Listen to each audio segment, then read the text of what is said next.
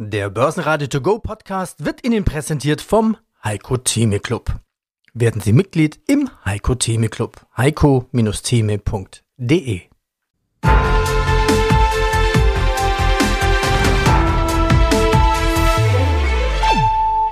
Börsenradio Network AG Marktbericht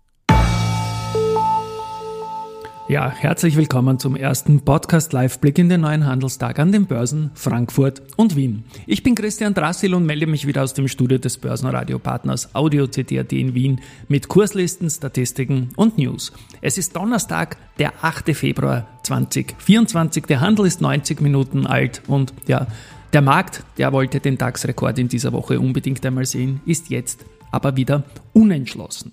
Gut, ein erster Live-Blick jetzt um 10.30 Uhr zeigt den DAX bei 16.936 Punkten. Das ist ein Mini-Plus von 0,07% gegenüber dem gestrigen Schlusspreis 16.921,96 äh, Punkte. Das sind etwa 110 Punkte unter dem in dieser Woche formulierten Alltime high Die Tagesspanne bisher heute war 16.889 nach unten und 16.941, also wo wir jetzt circa sind, nach oben, also noch ein enger Korridor. Ausgangssituation vor dem Tag war, dass der DAX year to date 1,02% im Plus war.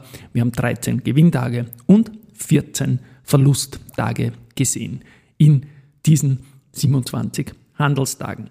Gut, Gewinner, Verlierer jetzt nach 90 Minuten heute. Vorne die Sartorius mit 3,7% im Plus.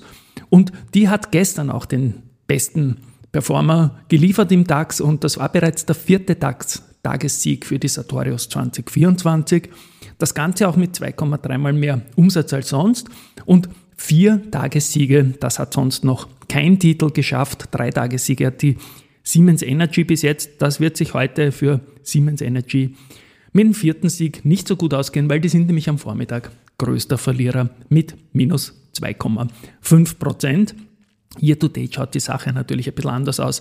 Da ist hinter der SAP die 20,45 Prozent vorne liegt, die Siemens Energy bei gestern mit 19,75 Prozent auf Augenhöhe gewesen. Weiters unter den Gewinnern heute die Conti nach 90 Minuten mit plus 2,1 Prozent und dann die Zalando mit plus 1,7 Prozent. Auf der Verliererseite weiters hinter Siemens Energy, wie gesagt, die Bayer mit minus 2,4 Prozent und die Commerzbank mit minus 0, nein, 1,9 Prozent, sorry, habe ich mich jetzt verschaut in der Live-Liste. Und dazu ist Folgendes zu sagen. Die Commerzbank ist gestern bei 10,38 unter den Moving Average 200 gegangen. Davor war sie 98 Tage drüber und ist heute mit 10,19 noch weiter drunter. Anders ist es da gelagert bei der Deutsche Post. Die ist mit 42,19 gestern ebenfalls unter dem Moving Average 200 gegangen. Davor war sie 72 Tage drüber, aber die ist heute im Plus jetzt mit 42,47, also derzeit im Clinch mit dem eigenen MA200. Die Post, die war gestern auch umsatzstärkster Wert mit 634,1 Millionen Euro. Dahinter Infineon und SAP. SAP ist die Überleitung. Gestern das neunte Alltime high im Jahr 2024 und auch heute ist man im Plus. Das heißt, es könnte die runde Zahl 10 werden. Es ist der stärkste Titel year to date und definitiv auch jener Titel, der für das aktuelle Alltime high niveau im DAX, und davon kann man sprechen, haben wir ja gesehen in dieser Woche, Haupt verantwortlich ist. Heute bei den Umsätzen sieht man vorne die Siemens mit 77,8 Millionen Euro nach 90 Minuten. Dahinter wieder die SAP mit 30 erst und die Infineon mit 27,7. Gut, welche Aktien haben wir noch? Year to date vorne, wie gesagt, die SAP, Year to date hinten, die RWE bis jetzt, da ist es nicht gut gelaufen. Heute ein kleines Plus, da gibt es ein Directors Dealing. Werner Brandt, Aufsichtsrat, hat Aktien gekauft. Sowas ist immer ein gutes Signal. Die Vonovia, die war zuletzt fünf Tage im Minus und hat 7,26 Prozent Verlust gemacht und ist auch heute wieder leicht im Minus. Die Serie hat jetzt mal von 29 auf unter 27 geführt. Gestern Schlusskurs 26,94, jetzt 26,84. Positiver ist es bei den Rückversicherern im DAX gelaufen. Die Hannover Rück und die Münchner Rück haben gestern beide parallel neue All-Time-Highs erzielt. Heute beide mal leicht schwächer. Und News gab es zur deutschen Börse. Die ist kräftig gewachsen im vierten Quartal. Die profitieren von mehreren Aspekten. Zum einen, dass es wieder Zinsen gibt und die Zinseinnahmen auf Kundengelder, die da bei der Tochter Clearstream liegen, die bringen da natürlich schöne Effekte in die Quartalsergebnisse rein.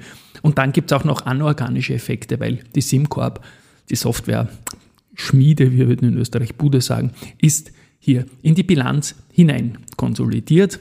Der Markt hat aber diese guten Zahlen erwartet gehabt. Deswegen ist die deutsche Börse jetzt im Frühgeschäft leicht im Minus.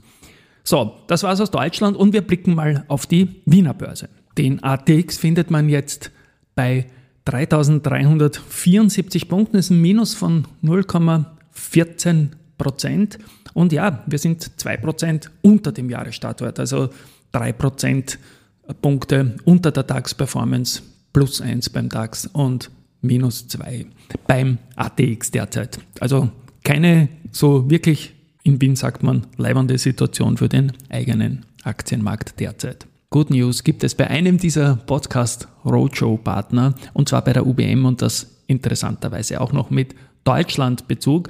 Man hat die Baugenehmigung für Timber Peak in Mainz erhalten. Das ist ein Holzhochhaus im Zollhafen Mainz und man kann jetzt noch im Februar mit dem Holzhybridbau in Rheinland-Pfalz beginnen. Da geht es um zwölf Stockwerke, 9500 Quadratmeter Bruttogrundfläche und ist für die Aktie natürlich eine sehr, sehr wichtige Sache, dass die Genehmigung da ist. Das ist bei diesen Großprojekten halt immer das Wesentliche. Abschließend noch der Blick auf Gold, mitgeteilt von Gold Co. Und da ist das Kilo jetzt bei 60.576 Euro etwas schwächer als gestern, aber nach wie vor über der Marke von 60.000 Euro. So, das war's von mir aus dem Studio in Wien. Ich freue mich auf die Schlussrunde dann mit Peter und Andi in Deutschland. Tschüss und Baba, bis morgen. Basen Network AG Marktbericht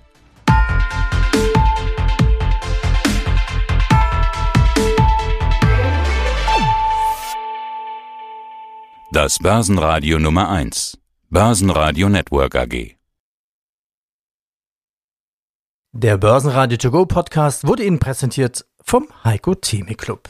Werden Sie Mitglied im Heiko Theme Club. heiko-theme.de